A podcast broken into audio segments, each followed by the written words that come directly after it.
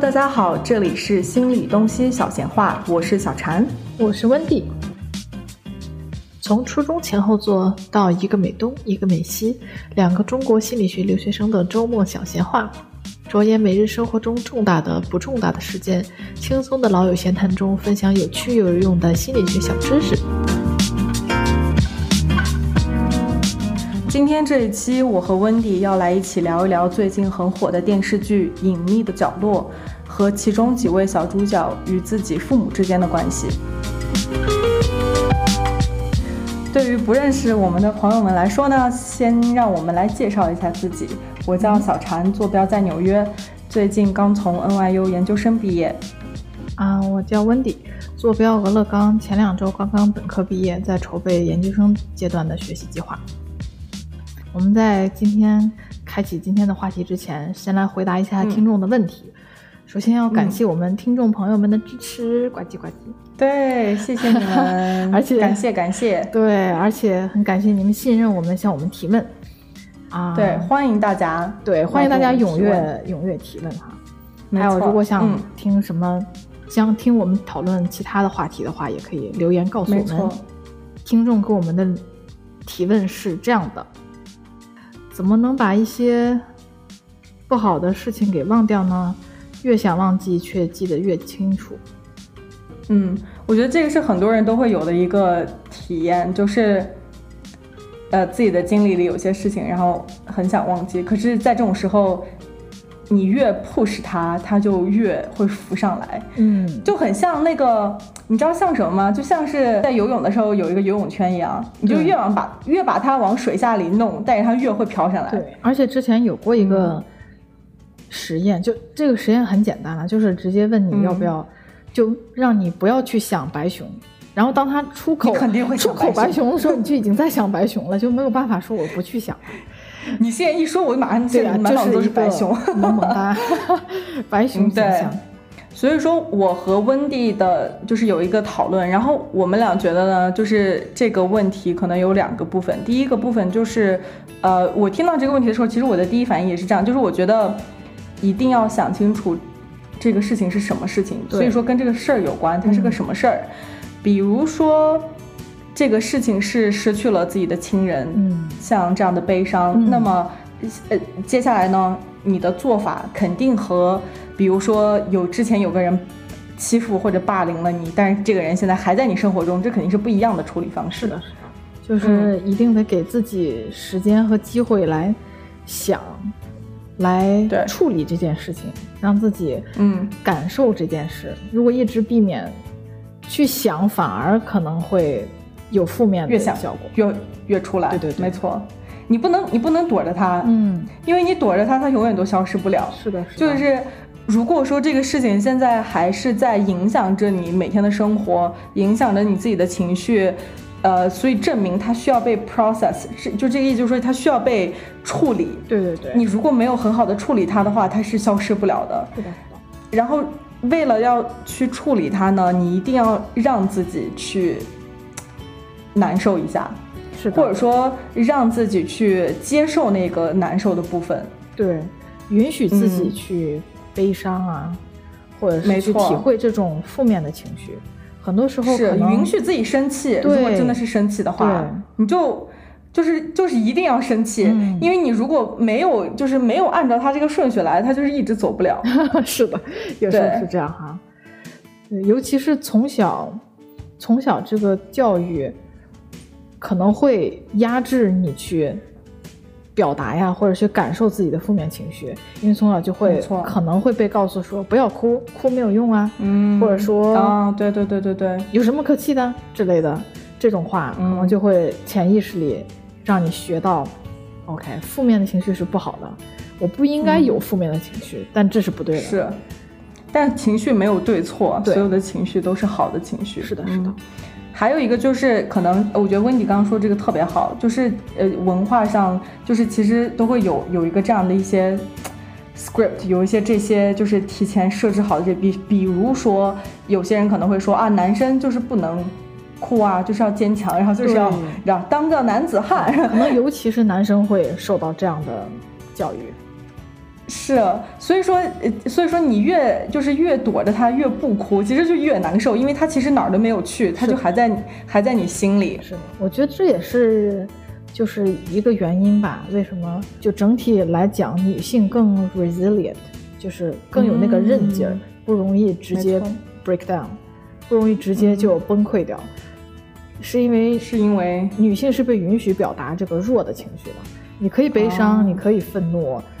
你不必要每时每刻都表现那么强，然后女性之间的这种支持也是情绪间支持很多。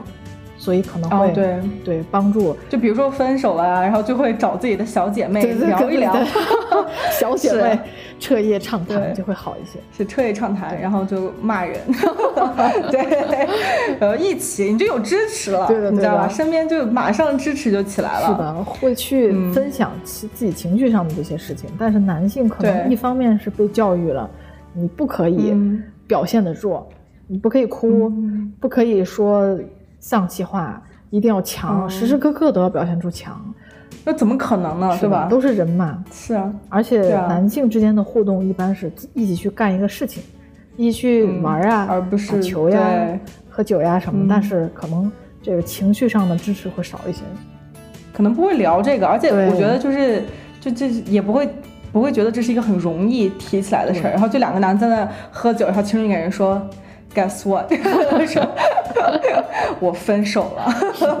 可能也是会聊了，但是就不如女生那么容易。可能仍然会心里怕自己的朋友看不起自己啊，或觉得自己娘娘腔啊面子很重要。但是是真的是没有没有这个必要，没有这个必要。而且我们鼓励多说一些自己的情绪，多讲出来。对，呃，当然你要看跟谁讲。是的，是的，你不能找一个自己不信任的人，你应该找一个自己信任的人。对，就是你说这这小姐妹也都是我们就是 approve 认证过的小姐妹，可以讲，也不是跟随便每一个朋友都讲。就是你不要逼着自己说强行要把它忘记，就是你不要逼迫自己做这个事情。对，而是要给自己足够的空间还有爱来，就是慢慢的去处理它，然后去想自己的感受是如何。嗯。是这样，是这样。嗯，那么有几个事情我们可以做，呃，尝试的。对，就首先先分清楚，一定是要分清楚这个事情是你自己有没有，就是有没有办法去影响的。比如说这个事情已经过去了，而且你没有办法去影响它。比如说是这个失去亲人的悲伤这样的，你没有，其实没有什么可以去做的，就只是去处理这个悲伤，允许自己去感受这个悲伤，然后。如果还有其他的一些事情，就是类似的，你没有办法去影响它，你只能尝试让它跟随你一起生活下去的话，那就可以尝试一下，比如说冥想。当然，这个可能也需要一些，就是有专业，这个很难，对对对，有专业训练的人来帮助你，因为大部分冥想是会提高对自己身体的觉察，没错。然后有任何的侵入性的思考，你都要把它。只看作像一朵云一样的在你脑海里飘进来了，然后你让它飘出去，你就让它飘走。对，它是你的想法，可是它不会影响你的行为的，你就让它来，然后让它走。微信里有一个小程序叫王大婶冥想，大家可以搜一下。对，它是它也是一个代入，而且它是中文的，我觉得听着也很顺畅。如果想尝试的话，可以试一下，在微信搜索，没有做广告啊，也没有钱拿。我和温蒂，初级阶段，对，是的，推荐给大家，推荐。试一试。是的，嗯。啊，研究证明了这个冥想对于有这种侵入性思想，比如说强迫症，就是不可抑制的会觉得啊，我一定要检查门锁一百遍才能出门，我一定要洗手三十遍才能 睡觉这样的。想法是没错，有帮助。第二个呢，就是尝试一些有仪式感的告别方式，就比如说你曾经被这个人霸凌过，我们不提倡去报复他，对吧？比如说你这个人现在已经找不到了，你找不到他了，嗯，但是这个事情又对你影响很严重，那你就可以尝试一些有仪式感的告别，比如说你写一封信，然后安全的把它烧掉，或者是放小船飘走，然后用这种非常。具体的行为，来告诉自己，我已经嗯，我忘了，我已经这个事情已经过去了，它不会影响我，它不会影响我的幸福。我要向前看了。我觉得可能有些人听到就是要把这个纸烧了，可能也会 害怕，就是确保安全的情况不要害怕，安全，对对对，安全第一。你要认真的对待他一次，就像我刚刚说的，你不能老躲着他。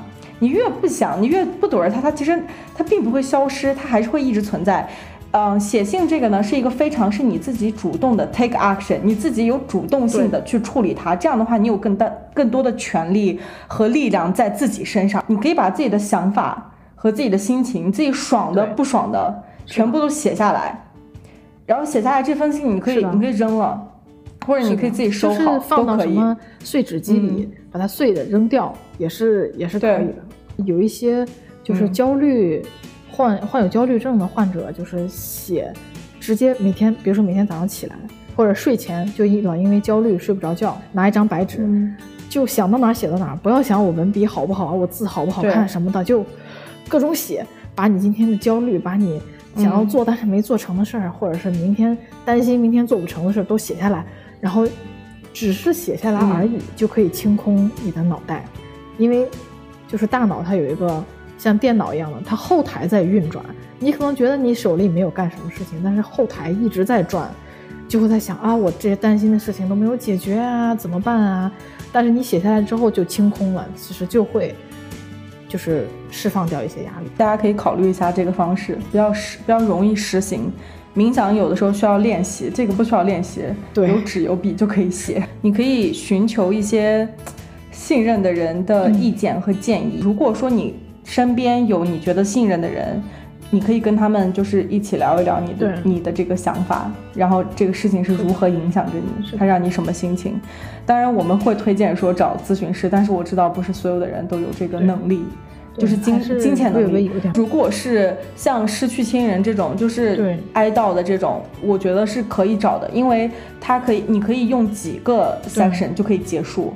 但如果是一个很嗯，很长期或者很大的，可能几个，就是几次见咨询师，可能没有办法完全解决它，但是也是一个好的方式，起码是一个开始。第二期有聊到这个关于心理学的五大迷思，五大灵魂问题里面提到了，就是呃，关于找咨询师做咨询到底是什么样的感觉，就是有兴趣的话可以回去听一下，而且还要再强调一下，没错，如果你第一个碰到的咨询师，你觉得不是那么合你心意。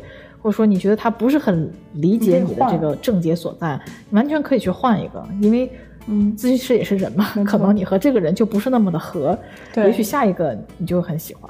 是，不要把这个事情自己憋着，自己憋着多难受呀，而且会容易憋出病来。我们刚刚有说到，一个是失去亲人，如果另外一个是，比如说之前有个人欺负过你，然后这个人现在还在你的生活里，那这个时候你就可以有很多事情可以做了。你可以明确的画出这个界限来，减少跟这个人的接触，或者说你就可以有，比如说你可以跟身边的人聊，或许你旁边的人和你有一样的感觉，觉得说啊这个人真的很烦，是吧？就这样的话你就有支持了，对，不要自己一个人。好，那回答完这个问题以后呢，接下来就来我们这一期的主要的一个大话题了。我和温蒂就是在前两天快速的看完了这个电视剧，这里大力感谢小婵。强行，强行忍着害怕把它看完了。对，因为我还是蛮害怕的，但是强忍着看完了。这个牺牲是值得的，我相信是值得的。我们很想来跟大家探讨一下，尤其是剧中的小主角和父母之间的关系，以及这些关系如何影响到他们在剧中的各种。这个决策，如果你不想被剧透的话，不要听这一期的。如果说你没有看过这电视剧，其实也没关系，就是你不害怕被剧透的话也没事儿。我们可以大概介绍一下，第一个主要人物和父母的关系呢，就是这个朱朝阳，他是我们的这个小主角。呃，他的父母是之前就是在他很是在他很小的时候吗？是离婚了，记不太清楚，但是应该是比较小，所以他后来是跟妈妈住。因为我们看的是电视剧嘛。然后，如果是呃，因为这个电视剧是按照那个书拍的，如果是书的话，它可能和电视剧有一些些的差距在。朱朝阳本身，稍微稍微介绍一下，他好像在电视剧里是一个，就是电视剧里所有的剧人物都不是说纯粹的坏，都还是有好的一面，有坏的一面，就甚至是张东升本人，我觉得也还是有一点点可同情的地方，就尤其在片尾曲里面也。透露出来就说，他其实是很想要个孩子的，而且想要一个眼睛大大的、头发齐齐的女孩。然后后来从他对这个普普的移情也能看出来，其实他整整个流程上来说，一直都还是比较爱护孩子的，比较爱护学生，然后对数学也有特别执着的热情。刚开始的时候，他去他就是他老婆的爸妈，他岳父岳母来家里的时候，就跟他的相处，我觉得能感受到他们是很甚至是有一点鄙夷在里面。对，这是我们之前讲过非常毁灭性的沟通方式之一，最大的一个毁灭性。对，他们会不说话，就是他问一个问题，然后对方就是完全没有回应。我觉得这个其实是伤害性其实挺大的。女方亲戚一起吃饭的时候，女方亲戚也是。不管是有意还是无意的吧，但是也是透露出一种这种轻视、鄙夷的感觉，就是你没有编制啊，你没有野心啊，算个什么男人啊？这个也属于一种性别刻板印象。其实不是说男性就只有一种活法，对吧？女性也不是说只有一种活法。朱朝阳也是，他在书里面完全就是一个非常心机腹黑、有城府的孩子。甚至是利用了他，利用张东升，对，利用了张东升杀自己的父母，对，也利用了普普和是颜良，但是在书里是丁浩。朱朝阳就刚开始第一集刚刚开始的时候，其实就有演到他在学校，呃，其实他是没有朋友的，对吧？就是他其实，哎，他是多他是多大来着？朱朝阳是十三岁左右，十三岁对吗？是上初一嘛？这个其实很重要，就是他完全没有支持，相当于。我觉得这个也是一个很重要的原因。为什么朱朝阳在后来的时候对颜良，然后还有普普，然后就是特别好。然后他其中有一段还说了，说你们就是我的朋友，就是感觉像真的是，就是他生活里没有别人了，他就只有这两个朋友。然后有可能普普的弟弟星星治好的话，星星也是他的 potential friend，你知道吗？就未来有可能会有的一个朋友。对，就都没有见过一面，就已经。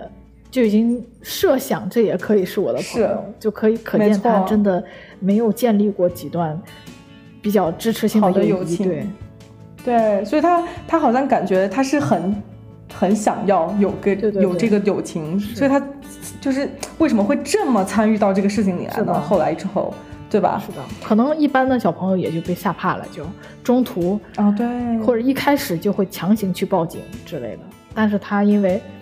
就这是他唯二的朋友，嗯，或者他生活里如果有其他人的话，对，他其实他不会把所有的注意力都放在这一个事情上，是的，是的，对吧？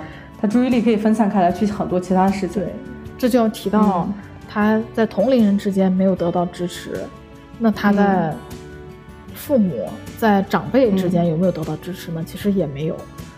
对，就刚开始的时候，呃，也是第一季。这第一集刚开始演了好多内容啊，就非常值得探讨。开家长会吧，然后朱朝阳的老师去找他的妈妈，说朱朝阳这个孩子，就是你可能要多关心一下。说他内向，首先我不同意他说内向这个词儿，因为内向并不是一个不好的事情。嗯，每个人都有外向和内向，很多人其实都是混着的，就是两个都有的。是的，嗯。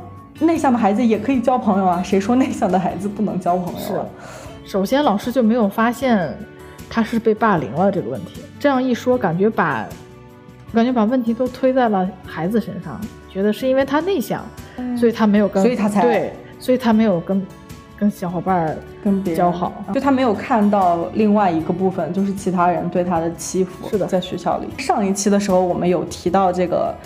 呃，叫什么？提到这个 Erikson 啊，他是一个心理学家，就是对于他来说，就是心理发展有几个不同的阶段呀。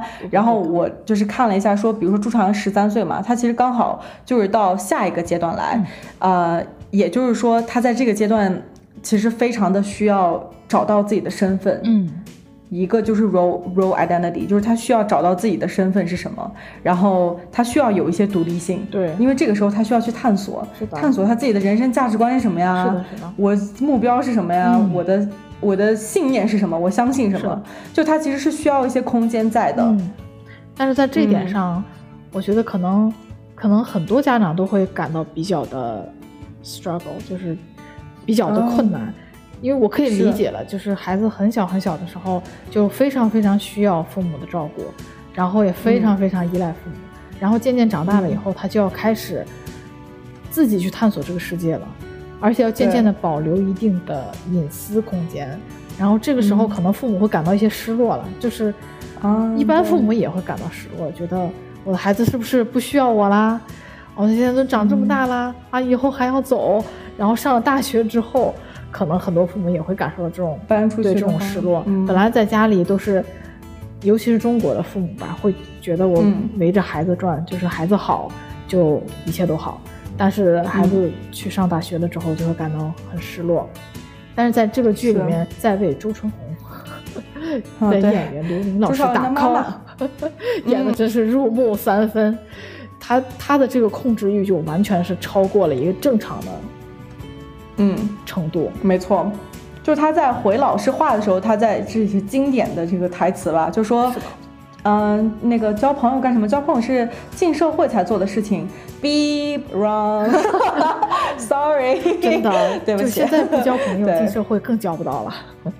啊，是真的，这个太重要了，而且，哎，真的是，呃，再再提一句，那个艾瑞克森，他你要到新的这个阶段，你前一个阶段必须要有的就是得到同龄人的认可和有一个这样的友情的建立，你才可以探索自我。就是探索自我的时候，是同龄人还是很重要的。是的。就大家想，初中啊，初中是需要有小伙伴一起的。如果你们需要尝试一些新鲜的东西，那都是就是大家可以一起去。对于他妈妈来说，他可能觉得，哎，学习好就够了，嗯，其他的都不用。是，但这个，是不是？但这个想法也是有失偏颇，因为对这个阶段的孩子成长来说，就对于所有人来说，都需要有很多的社会支持，其中一项就是自己同龄人的支持。嗯，你的朋友其实是一个非常重要的地方。是的。然后在这个里边呢，就是感觉上，成绩对于妈妈来说是一个很重要的事情。对。然后他把这个，然后感觉好像朱朝阳也觉得啊，我成绩好就够了，就是我成绩好唯一保证的一个。去见他爸爸的时候也是带着成绩单去，对吧？是的，感觉人生价值主要建立在自己是一个好学生这个事情上。但是在这个之外。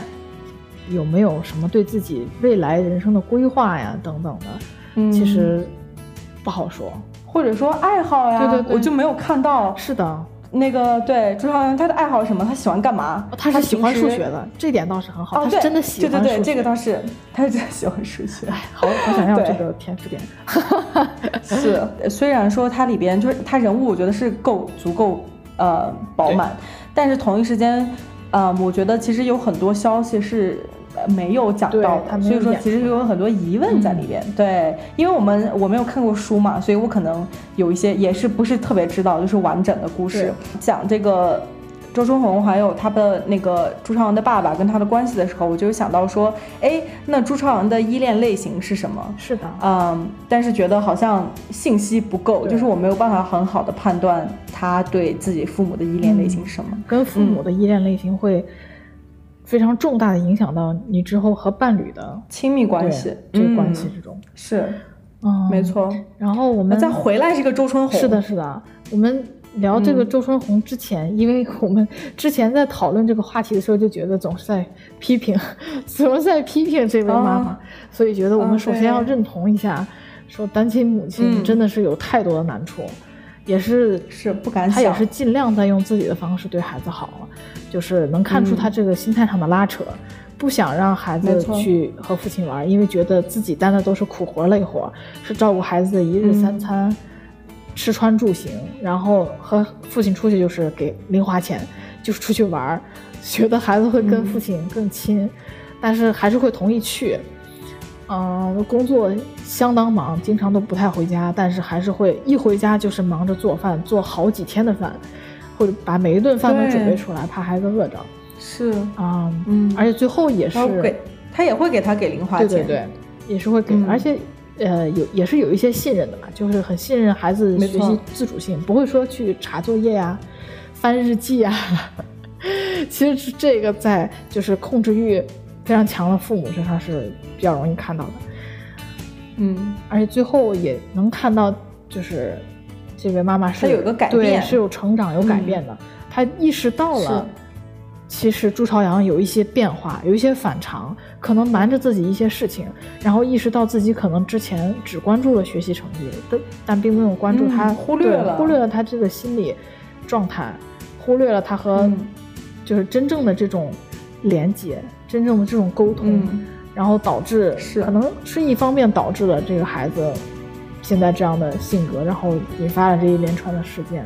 于是当嗯朱朝阳就是最后说我暑期班又考了第一名，然后他看到妈妈其实不是很高兴。然后还对他没有，他没有像之前的对，还很诧异问说：“我考了第一名，你不高兴吗？”然后妈妈的反应也是：“我高兴，但是明显脸上就写着可是，可是。”对，但是就是是啊，因为他之前之前就是跟那个朱朝阳的，呃，就是带他的时候，就是他很强调成绩嘛。那朱朝阳当然就会觉得说，我考了第一名，这是一个很。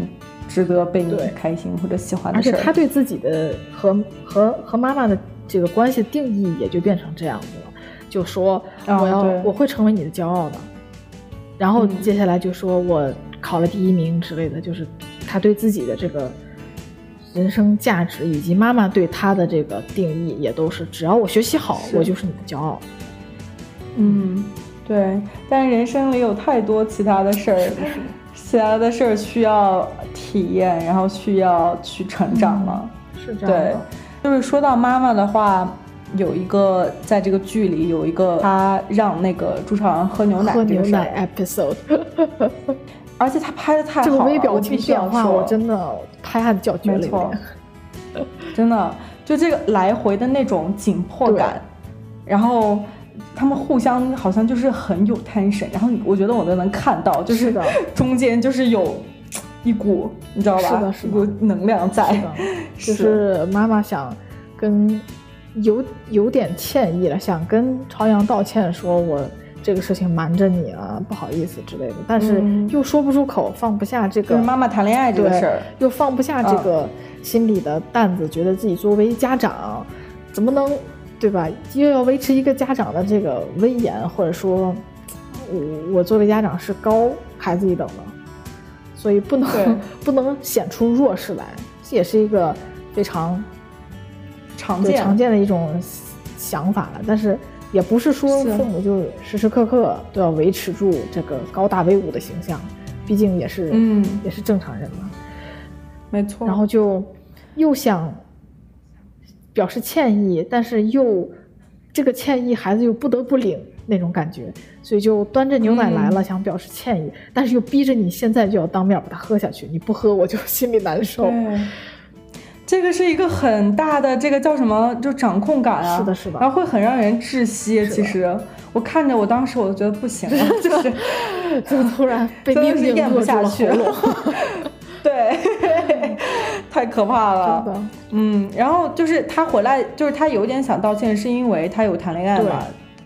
就是这个，我们之前也谈过，我们俩之前就说过这个离婚之后离婚的事情。嗯，因为他们已经离婚了，所以这个不算是出轨，也不算是在偷情，不是太理解的了。就是两边都是单身，单身状态嘛。当然，剧里也没有说过，就是不允许单位谈恋爱了，应该是没有这个规定。那就更不太确定更，没有什么，是吧？是。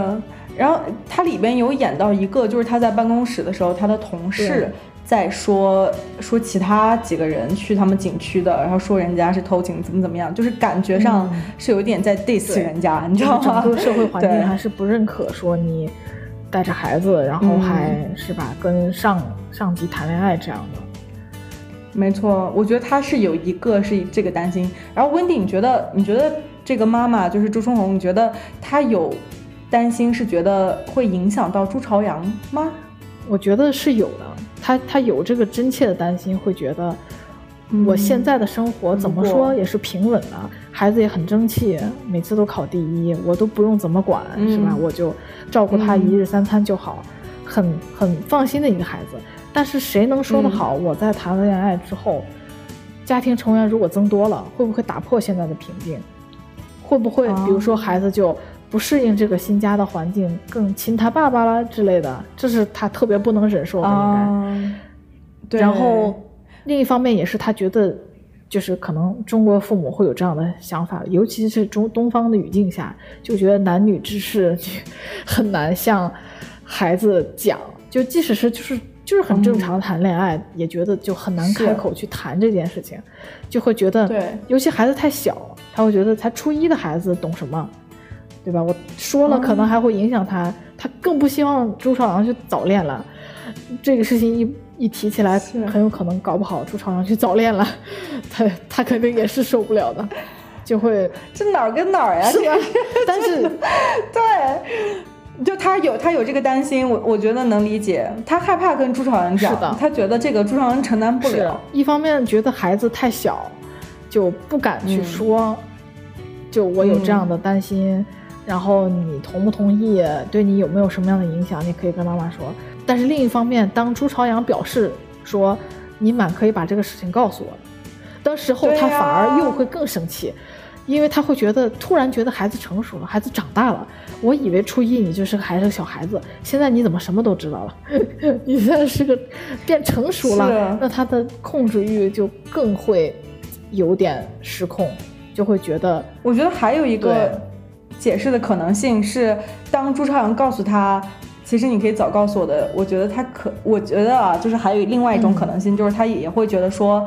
哎，我瞒这么长时间，然后主任那边又跟他分手了，他还不如早的告诉他的孩子，这样的话他也不会失去这段感情。还有对自己的一种生气，但是又无处嗯发泄，无处可发。对对，然后最后变到这个喝牛奶的这个事情上，是的，就又回来了。对 对，就是在这个剧里啊，也没有演到说这个妈妈自己生活里其他的部分。嗯，是的，就是没有说到说他的朋友是谁啊。他的支持是哪些呀？他家里人跟他的关系啊，自己也没有，或者说他自己的喜好啊，人的支持。嗯，当然也是，可能是也没有演出来了，也不知道他的家人对他是一个什么样的态度。对，然后在工作的地方，感觉他呃几个同事好像跟他关系也不是说特别的亲近，就没有说支持的感觉在。然后我觉得这些其实都是怎么说呢？都是有都是因素，就完全把他其他上面的这个。连接给断掉了，所以他所有的注意力都在朱朝阳一个人身上。这也是蛮常见的一种家庭形形态哈，就是，嗯，就是人生全部都投入在孩子身上，然后觉得孩子的优秀，而且这种优秀只有一种形式，就是学习好。只要学习好了，孩子优秀了，那我的自我价值就实现了。也是因为自我价值没有在其他地方体现出来，就是职场环境也不好。然后同龄人也没有给支持，然后自己家里人可能给的支持也不够，然后在现在的这个社会条件下，就是自己单亲母亲也也会遭到一些非议，就莫须有的非议。是，没错。所以说，哎，我这样讲的话，其实感觉妈妈好辛苦呀，还是很辛苦。做这个妈妈好辛苦。很辛苦，对，就书啊和电视剧之间差还是有一点点差距，呃，就还是有点偏差。因为我觉得，如果说按道理推测，如果妈妈是这么掌控性的一个人的话，那后来为什么有很长一段时间朱朝阳这几天都不在家，他都好像不在，然后他妈妈都没有 反应，也没有说你不能出去乱跑啊什么的，好像还是安全感很足的样子。对，讲完朱朝阳的妈妈，我们就要来移动到他的爸爸。朱永平，嗯，和他的这个后妈王瑶，我不太确定，所以说王瑶是呃插足他们之前的婚姻关系。他这个剧情里的暗示是，因为呃周春红也说是，是你爸现在外面找了别的女人，然后我才逼着他要离婚的，所以可能是先出轨，然后后来他又组建了新的家庭。我感觉好像是周春红，其实他没有有一个这样的对话和朱朝阳，就是离婚有关离婚。他们离婚的时候应该也没有进行这样的对话。是，但这个是其实非常有必要的。如果是跟朱朝阳讲清楚了的话，那朱朝阳有可能就会更理解自己爸妈为什么离婚，就让孩子能明确的了，你们父母双方没有住在一起，但是我的爸爸还是我的爸爸，我的妈妈还是我的妈妈，就是嗯。对，可能在这个形式上，家庭聚会啊什么形式上会有变化，有变化，可能嗯，搞不好一次只能见一方啊这样的情况。但是是，就是父母对你的爱，他们跟你还是有还是有连接的。然后这个时候呢，就不得不提一下，呃，我觉得朱永平这个演员，我觉得他也演的很好，不得不提一下他的这个就是后妈叫王瑶啊。其中就是买鞋的那一段，也是一个很经典的一个片段。就是其实我觉得朱永平他爸爸其实还是有，比如说带他出来啊，带他去买东西啊，就还是有参与的。在电视剧里对他的塑造也是一个比较丰富的一个感觉，感觉他不是说故意我不我不去理我儿子了，只是说建立了新家庭之后，就有点淡忘了这边，就是全情投入进了这个新家庭里面，因为他后面就很后悔嘛。当他看到就是这么多年了，房子也没有变。就是生活也这么拮据，床也是他买的，床也没有换过。孩子什么时候得了第一名，摆了那么多奖状也不知道，就心里很难过，很难过。才发觉到自己竟然错过了那么多，就和书里不太一样。书里写这个爸爸的时候，可能写的更多的是对他的一些不好的地方。呃，他爸其实特别有钱，可是他他们俩在家过的就是，呃，特别拮据，然后他们也互相都是没有来往的那种。然后朱朝阳本来是想要。就是杀自己的父亲。是的，好像说他黑化的一个，在书里黑化的一个节点是，他去呃跟他爸同处一室的时候，是也好像也是在打牌吧，就是在王瑶还是在他同就是同事的面前就不承认，嗯，这是我的儿子，然后就对太过分了，超级过分，然后朱朝阳就彻底黑化了，从那一刻起，是啊，这太让人生气了，这个。电视剧呢，就刚开始就是说到这个呃踩鞋的这个部分，其实是呃朱朝阳的爸爸带他去买鞋，可是呢后来就是他这个后妈带着他的就是强行出现。晶晶来找他们，对，嗯，然后其实那段我看也有点难受啊，就是他们其实就是结账还没有结完，然后他女儿说啊我要去买裙子，然后爸爸就走了，然后这个后妈其实也没有回头看他，也没有说哎你一会儿来找我们，或者说朱朝阳跟我们一起。要排斥他。然后这个晶晶呢，后来就是踩到了他的鞋，也也是故意的感觉。尤其看他最后的那个后面的表现来说，应该是故意的。王瑶还纵容他，纵容他去踩，纵容他不道歉。表面上说你道歉呀，但是不道歉有没有什么实质的行为？因为王瑶就是还问到说啊，你这个衣服不换的吗？你妈妈不会给你买衣服吗？是故意排挤他，是。然后还说什么？哎，给你的零花钱不够吗？就是所有的这些，其实都是带有攻击性的话语。他爸爸和朱朝阳的对话，对，对他投入很少很少了，对他关注很少。是。然后对，就是对朱晶晶又是，就是有求必应的这种状态。实际来说，如果不是，就是王瑶的影响的话，朱晶晶不应该对朱朝阳反感他，有抱有那么大的反感。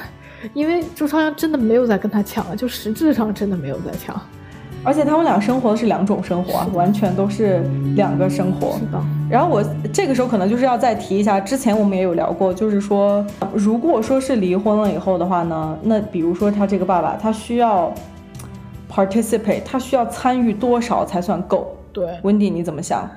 嗯，这个我个人是觉得他们主要是得双方。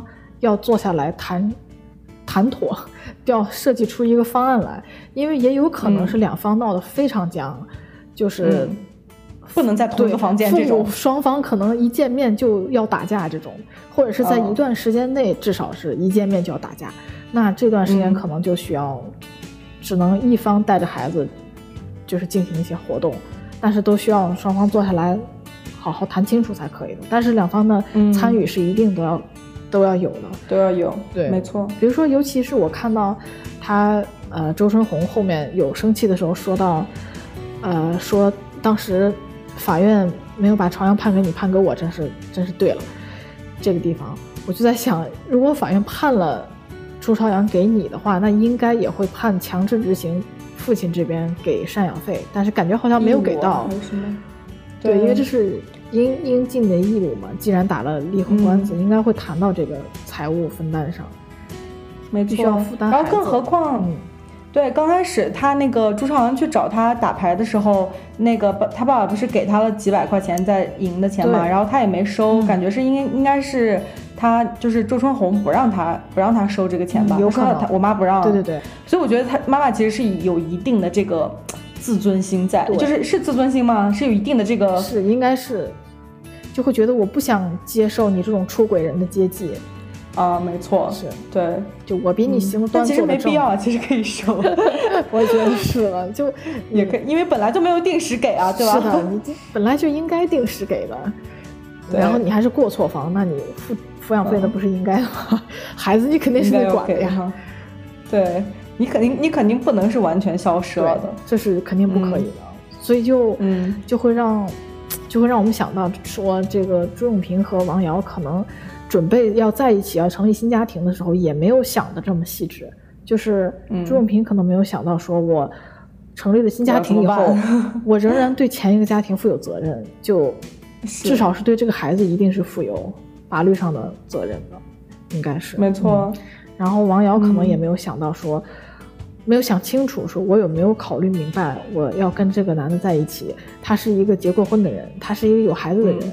他必定要对前一个家庭有所付出的，至少是对这个孩子有所投入的。我能不能接受这一点？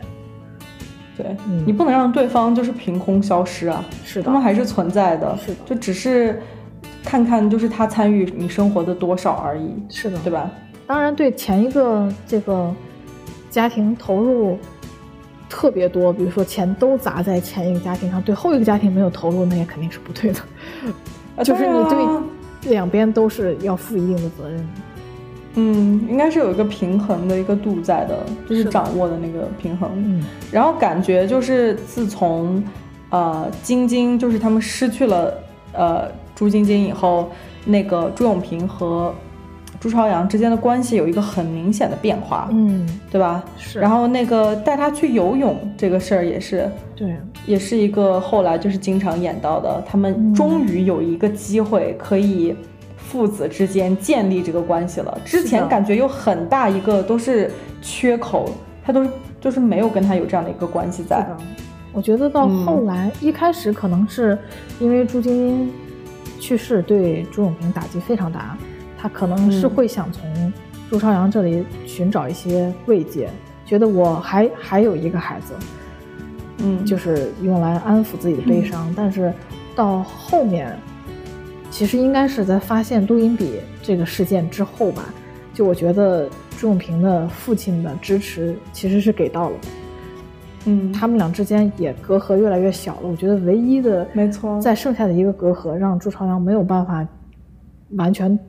吐露自信任啊，对这个信任的一方面是他当时看到录音笔，而且他不知道父亲后来的一系列活动对他的这个投入是在父亲已经知道了，他知道这个录音笔存在之后仍然做出的举动是的情况之下，而且还有一点是他不想暴露自己，因为他觉他觉得如果他爸知道了这个他跟朱晶晶的死有关系，就不会相信他。就他当时有连续，连续有问，就说如果警察想，如果警察相信了，我爸会相信吗？他是很怀疑这个事情的。即使他爸相信了，即使我爸相信了，那他会原谅我吗？他对这两件事都是非常非常怀疑。然后能看出来，其实朱朝阳很很想要他父亲就是在他的生活里存在，是的，他是很想得到这个关系和自己父亲的这个亲密的关系的。包括朱晶晶，就是。站在阳台上骂他们的时候，他也是就被被激怒的点也是，爸爸他跟我说他不喜欢你的时候就被激怒了，是没错。然后我觉得那一段他拍的也太好了，就是吃馄饨的那一段啊，是的，在街边，心痛啊，是啊，就是有哭到，真的。你是说那个发现录音笔那一段是吗？他就是想到朱晶晶死。他自己去买馄饨，他那个片段就没有拍拍大镜头吗？我觉得他是不是把那个馄饨放在了垃圾桶上，然后最后又在垃圾桶上把那个馄饨吃完了？他最后他最后又回去了，然后最后应该是最后又回去那个店里，然后就是坐在外边，然后又把那一碗吃完，然后就边吃边哭。我觉得演技就是爆棚，就在这个时候一下子就触到心里那个难受的点。是的，嗯嗯，然后这个录音笔我觉得也还。就是变化还挺大的，就是能，我觉得从一个录音笔事件就能看出他们父子之间的关系，其实就是互相都是有这个爱存在的，但是因为各种各样的事情吧，就是横亘在中间。他一开始发现了这个录音笔，然后第一反应是把永静放回去，就是感觉要和父亲翻脸，就是觉得你这样对我，你就这么怀疑我，你果然是偏心你的这个后面的这个第二个女儿了。但是后来又把永静娶了出来，又说了一堆漂亮话，其实是为了激他父亲，让他父亲产生内疚，就是一方面是想气他父亲的，但是又没有。就从整个剧情来看，剧里的剧情是，他其实没有说想要加害于他爸爸，只是想要是让他爸爸意识到他缺位了多久，他错过了多少，还是是想要保有和爸爸这种连接、这种父爱，所以才做出了这个举动。然后他爸爸也是一开始没有演到，他其实发现录音笔事情，打了自己一耳光。我当时还以为这个一耳光是指。哎呀，你看我这孩子这么懂事儿，我还怀疑他，然后抽了自己一耳光，对我还冤枉他。嗯，然后后来发现，就是片尾有彩蛋嘛，就是看到他其实是听到自己皮包被拉开那个声音，对，然后又被拉上了，他知道孩子已经看见这个录音笔了，是，然后又抽了自己耳光。我个人，我个人觉得这里我比较相信的解读是，可能他这个时候会觉得。我缺位这么长时间，我投入了，我投入缺少这么多，就是逼的这个孩子现在这么成熟，比我看到的这个孩子要成熟好多。他就是为了刺激我。嗯，他我觉得有一个这样的一个改变在。我觉得他应该还是没有接着怀疑朝阳，比如说推了朱晶晶，他掉下去了，他可能会怀疑朱朝阳看到了什么。嗯，在哪？对，在哪？但是，他还是选择相信了，相信了自己的儿子，选择相信自己的孩子，但是觉得自己缺位太久，给孩子压力太大，然后就 啪抽了自己，抽了自己一下。是，嗯，我觉得他们拍的就是有几个就是一起游泳的那个瞬间，我觉得还是挺还是挺温馨的，就是在全剧来看，对。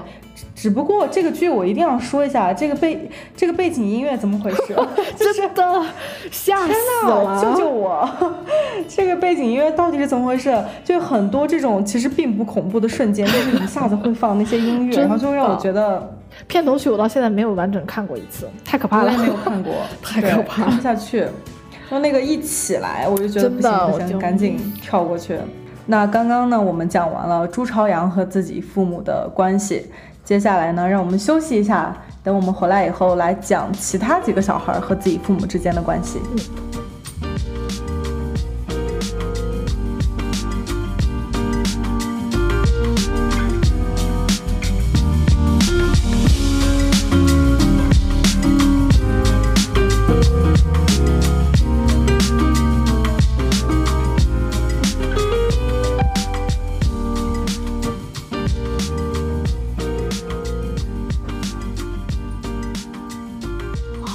那我们先来谈一谈这个比较出现次数比较多的叶军和叶迟敏之间的关系。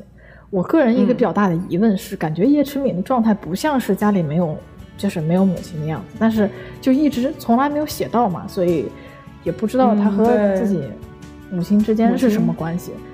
但是就光看叶军和叶迟敏的话，我觉得其实叶迟敏是表面叛逆，但是实际是一种撒娇的方式了，就是。觉得你就从来都不管我，你在家也是工作工作工作啊，就别人都管自己孩子，他会给他翻白眼呀，对，就是觉得 别人父母，他看到的别人父母对自己孩子的爱都是管着你要学习，你要好好学习，哎，我很担心你学习不好怎么办呀？但是自己爸就没有，就是哎呀，你不要再学习了，你吃点零食，你看点剧了，今天《还珠格格》演到第几集了？就是这样的，他其实是一种。就是在撒娇的方式，就你能不能多多注意注意我，多花点时间陪我。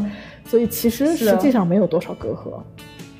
对，感觉上也是，因为呃，叶军，我觉得他也是，就是他他是很聪明的，因为他后来不是发现张东升。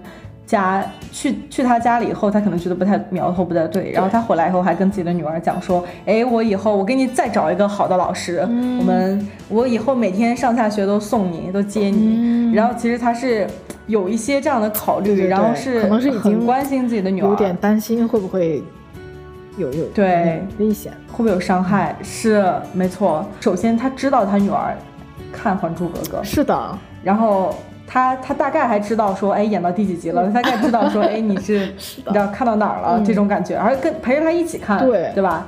虽然感觉他工作很忙，就是要临时走啊，还是怎么样？但是他有这个时间和女儿花在一起，我觉得这就已经是一个很好的对呃因素。而且有这个，就真的把心思花在就是关心了解孩子身上了。其实这个过程中也有他看到了孩子已经学习很努力了，他觉得你没有必要就是 时间全死磕在这上，就也得休息嘛。然后也很了解孩子喜欢看《还珠格格》，就。嗯，走，咱们去看，去看，对。对，所以然后故意捣乱说，哎，这个题给我看看，不会做，所以我相信，就是叶迟敏实际心里也能感受得到，爸爸是爱自己的，然后是愿意花时间和来陪伴自己的，只不过真的是太忙了，所以他的叛逆就不是说真的，就是内心真的叛逆，嗯，没错。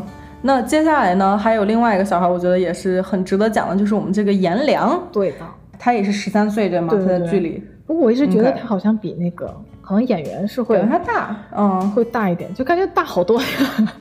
看起来对我感觉有十五六这样，对，没错。然后我觉得他跟那个警察陈冠生他们俩的关系其实非常的微妙。对。就是相当于父子之间，很像，感觉是父子。因为后来他们不是发生很多事情嘛，就是中间会有一些不能做决定的时候呀，或者说有一些新的事情突然出现呀。其实呢，我想说的是，颜良有好几次都有给这个陈冠生打电话，然后去 reach out。对对对，他其实是有去寻求一个帮助的。但是呢，好几次打电话，这一打过去。对方就是 直接就责备，就责备啊，对，然后就说，哎，你去哪儿啊？然后又犯事了。后来，对，你怎么你还你还去敲诈勒索了？你们那干什么？肯定是干坏事了，就这种。没错，嗯。然后你知道我这个就是这种咨询师的这个心马上就上来了。我刚一看到那，我想说 啊，是吧？我当时想说，天哪，你为什么先不问他？对，就是我发生什么？为什么先不问他怎么了？是的，对。然后其实刚开始他们碰到他的时候，颜良说我不回去福利院，他也没有问他为什么不回去。对对对，就是肯定是有原因在的嘛，你不想回去肯定是有原因在的。然后他也没有问他，他就说，哎，你不去那儿，你去哪儿呀？是的，是吧？就是他这个责备的马上就上来了。而且他一开始在少年宫不是看到了嘛，然后就上去要抓他，就一一顿追逐打闹，然后最后。抓住颜良了之后，颜良也有说，就我这有正事儿。他其实说了好几次。之后在那个警局里，他以为那个其他两个小伙伴被张东升给抓住了，他去想要去报警，最后发现这两个小伙伴没事儿的时候，其实也说，哎，我我有正事儿什么的。其实他是有，我觉得他有给对有想法，想要说我我可以跟你稍微讲一讲，我其实比较信任你的。但是，嗯，陈冠生的这个反应。这个直接上来劈头盖脸就是大了背，对，尤其对青春期的孩子还是，嗯，还是是 效果很差。尤其是青春期这个，这个真的不行，这是一个特别不好的一个 approach，是一个特别不好的方式。尤其颜良这种孩子可能比较典型，就是正在过渡青春期，然后 impulse control，就这个冲动意志也也也比较差，就是青春期的孩子大脑没有发育完全。有研究表明，就是会非常情绪化的。嗯，这个时候，这个是这不能控制的，对，就是他的嗯，physically 生理上就很难以控制自己的情绪。然后这个时候你还直接上来就责备，而不是说好好的沟通，就很容易会激得他跑掉。是，然后在这个陈冠生带着颜良去找他父亲的时候，那一次我还以为他可以就是多说一点说。发生了什么？因为他其实他完全可以找这个陈冠生来，对我一直觉得他是有一个问题是信错人了，就是他完全可以直接 reach out，直接来找陈冠生，就说我现在有这样一个难题，这个孩子我特别想救，可是我你知道的，我一个小孩我能上哪筹钱去？你能不能先借我三十万，或者说你帮我筹筹钱，也都是可以的。是，但是一方面也是对。对，就观众可能能看到说，就是陈冠生其实在家就经常提到颜良，还想做他监护人啊什么的，就很关心他。但是在颜良的角度来说，真的是每次跟这个陈冠生聊天都会都会遭到责备，一上来就会对就会被责备。而且还有一个点是，陈冠生因为他是警察嘛，所以我觉得颜良可能也有些担心，说如果被发现的话，是的会不会对我有什么影响呀？是的，也有他知道陈冠生其实是个好心人，没有错，但是确实他爸是被陈冠生抓走了，心里也会有这个叛逆，他可能心里有一些有一些反抗，觉得对，虽然知道自己。父亲确实做了一些不好的事情，但是也会觉得，如果不是你抓，是不是搞不好我还和我爸爸生活在一起，在一起。对，嗯。然后讲到他这个爸爸，就是他们去看这个严文俊的时候，呃，也有演到，就感觉他其实也还是很想念自己的孩子的，对，就很在乎自己的孩子。老尤其在这种就是已经就是精神状态不太好了的，不是很好情况之下，还一直记得儿子喜欢吃梨，就经常去爬梨树摘梨，也是。就因为记得儿子喜欢吃梨这一点，嗯，就儿子对他来说很重要，他是有这个，还是记在心里的。然后就我们就录制之前，突然间想起的一个细节是那个，对，其实最一开始还出现那个张叔叔，就是在那个馄饨摊儿对在吃饭。然后其实当时颜良来第一就是来一把就是来找张叔叔的，对，没错，对，因为。他知道他爸曾经告诉他说，如果有事情发生，你可以找张叔叔，他一定会帮你的。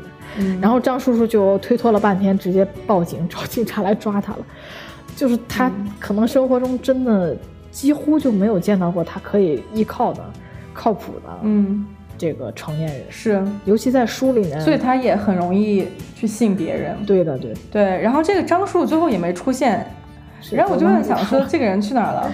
对，而且他他报警以后，他其实他其实知道发生什么，但是他有他有给警察说吗？就是他没有，我我记得他是没有说的，就只是说他上来就跟我借钱，那我不得报警吗？就是嗯，对，一上来就觉得孩子是撒谎。嗯，就是还有一个角色普普啊，这个也是就争议很多，因为我在看弹幕嘛，开弹幕看，就弹幕里有些人可能会说啊，他会不会就是呃。有心机啊，或者说普普会不会就是城府深啊？嗯，然后呢，城呃那个普普其实也才十一岁，就真的很小的一个小朋友，是的？对，你你是怎么想，温迪？确实是一个就是感觉像小人精，是吧？就很能洞察别人这个心理状态，然后演技也是说来就来，眼泪也是说下就下，确实是比较。比较小人精的感觉，但可能，尤尤其在书里面原著里，我觉得这个设计是比较合理的。就他们为什么要逃出这个福利院，因为福利院对他们待遇非常差，而且还就是有那个性侵孩子的情况，而且甚至还写完全不 OK。对，就还写到可能普普也就是受害，有受害者。受害，不知道到什么程度了，但是就是是有受害。那他们肯定是要跑的，而且完全没有想过要回去，或者是请求福利院的人帮忙，这非常合理。对，嗯，对，生活非常合理，他们要出来。对，生活可能就教会他，你一定要变得圆滑，一定要变得处事机灵，不然就才可以活下去。真的是字面意思，因为太小了。嗯，最后呢，我们还想。谈一下这个作者本身，小川，你有什么想法？我我你明显我有一些想法要说，是因为在这个剧啊，就是结束的时候，他有写到说致敬童年，我当时看到这个就毛骨悚然，真的，我我当时也是觉得很迷惑，就这这个剧怎么可以敬童年呢？对啊，然后后来就是看那个就是报道嘛，就是说作者他其实是按照自己童年经历写的这个朱朝阳这个人物，然后他也有说到说自己其实现在就是有已经有物质丰足的时候呀，就是已经有一些很多的东西了，可是自己有的时候还是会感到自卑。嗯然后我在想说，任何一个人有这种相似的，就是不一定说要到杀人这个程度啊，有这种相似的经历的时候。我觉得这都是一个创伤，就他肯定是会对自己的个人成长上带来影响。自己有谈到说，如果不是现在算是比较成功，因为他他最后他自己却没有遇到这种，嗯，就是见证杀人事件，然后被被牵扯进去之类的事情，然后就是以自己的努力，而且他嗯。基本上就是朱朝阳的前半段就是目击杀人事件之前的经历几乎就是他自己的写照，就他父亲对他也很差，然后他父亲是当地很有名的一个小老板，但是就对他们就关心很少很少。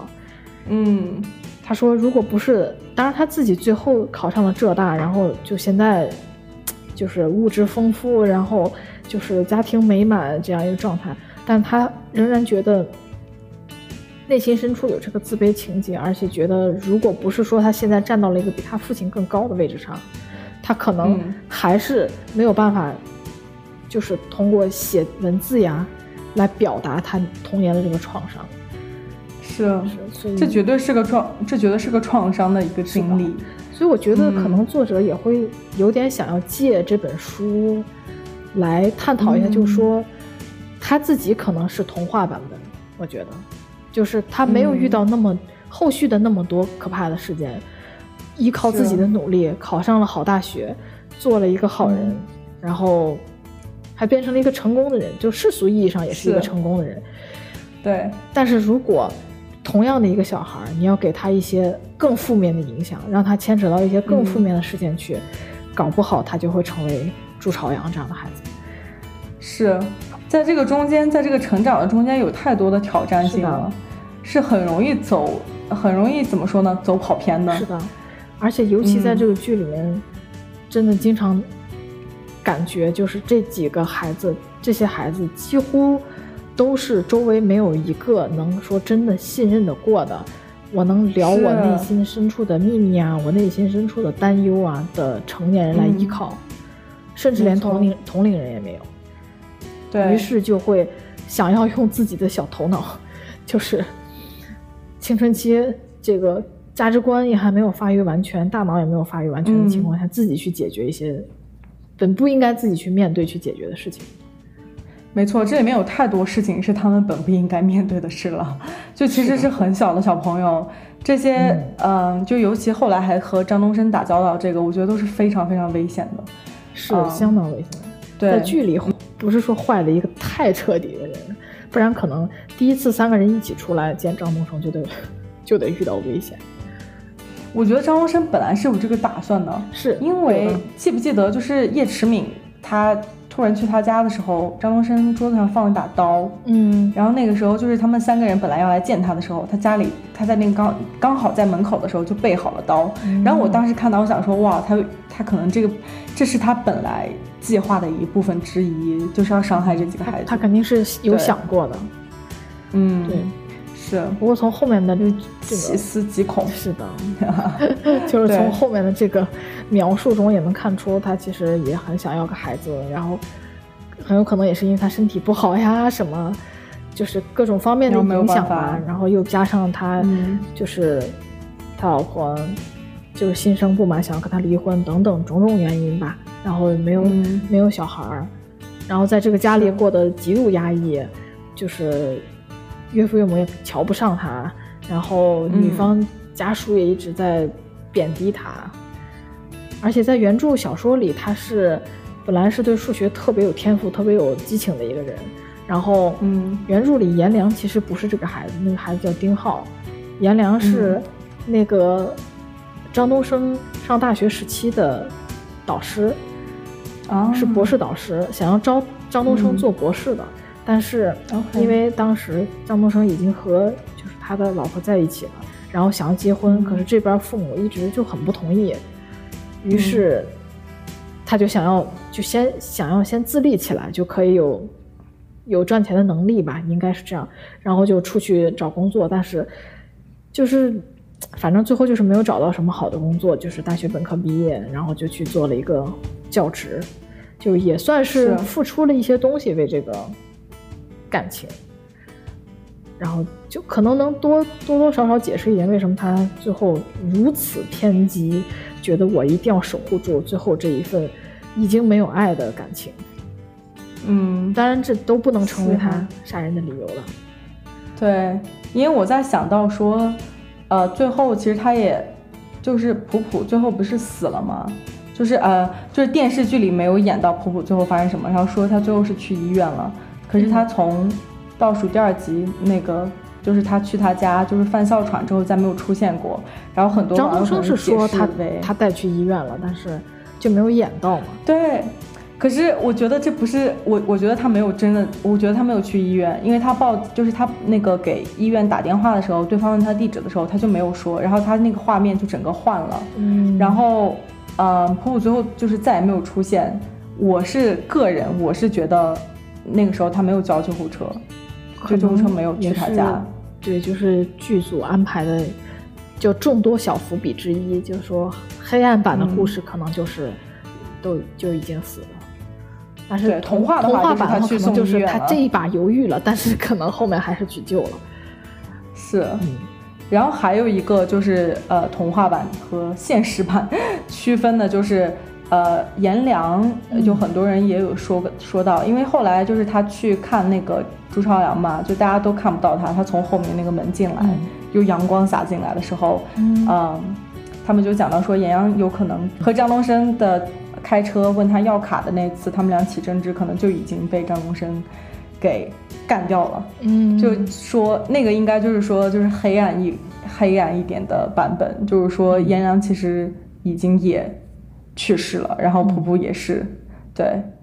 所以我我我看这个剧看到最后的时候，因为我能明显感觉到有一点点剧情的改变，就是书和这个电视剧可能也是为了过审吧，然后就是 害怕过不了审，对。就是他做出了一些改变，但是我觉得，因为我本来就看了解析，所以我再回头看这个剧的时候，我就会觉得很害怕，就是就是边看边在想。的地方太多了。对对，但是我我也是比较，还是更倾向于相信这个，我我是更倾向于觉得电视剧版的人物更更立体一些，更丰富一些，就是人有坏的那一面，也有好的那一面，就像我们之前。在第一期里面有提过，有一个案例，就是这个脑神经科学家，就是在研究大脑的时候，发现了一些非常就是成模式型的一种倾向，杀人狂魔的潜质。但是，但是为什么他自己就完全没有这种倾向了？他还去追溯了以前的祖辈们，发现他家亲戚里有七八个都曾经有过，都被指控谋杀罪名。他就觉得这事儿不简单，就去研究了一下，然后他就觉得是主要因为他从小到大的这个生长环境都非常好，父母对他的支持非常非常够，然后对他的引导也是很正面，有很好的这个赏罚机制，然后他就一直成长在一个很好的环境里，所以他就最后长成了一个虽说是很固执，和自己孙女玩游戏 都不能输的一个固执的老头，但是是个好人没有错，而且还变成了一个。脑神经学的教授就很有成就的一个人，所以说后天就是后天的这个环境很重要，对，非常重要。还有有的时候还有你接收到的，就是你接收到的这些信息啊，还有跟你一起相处的人，对，你们之间的关系，这都很重要。有后天的良好引导的话，是可以，是有可能能够战胜先天的不好的倾向，至少至少他自己就是一个很好的例子。嗯，没错。